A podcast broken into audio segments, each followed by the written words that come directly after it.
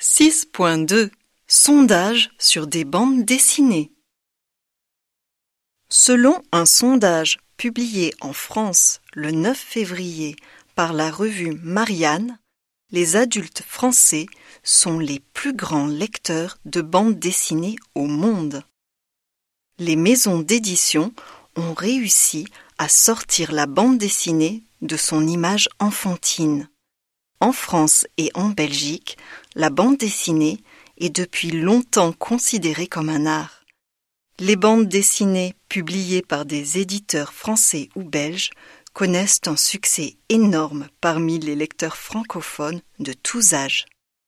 Les titres de Tintin, Astérix et Titeuf ne sont plus réservés aux enfants. Ils sont lus par les grands et les petits.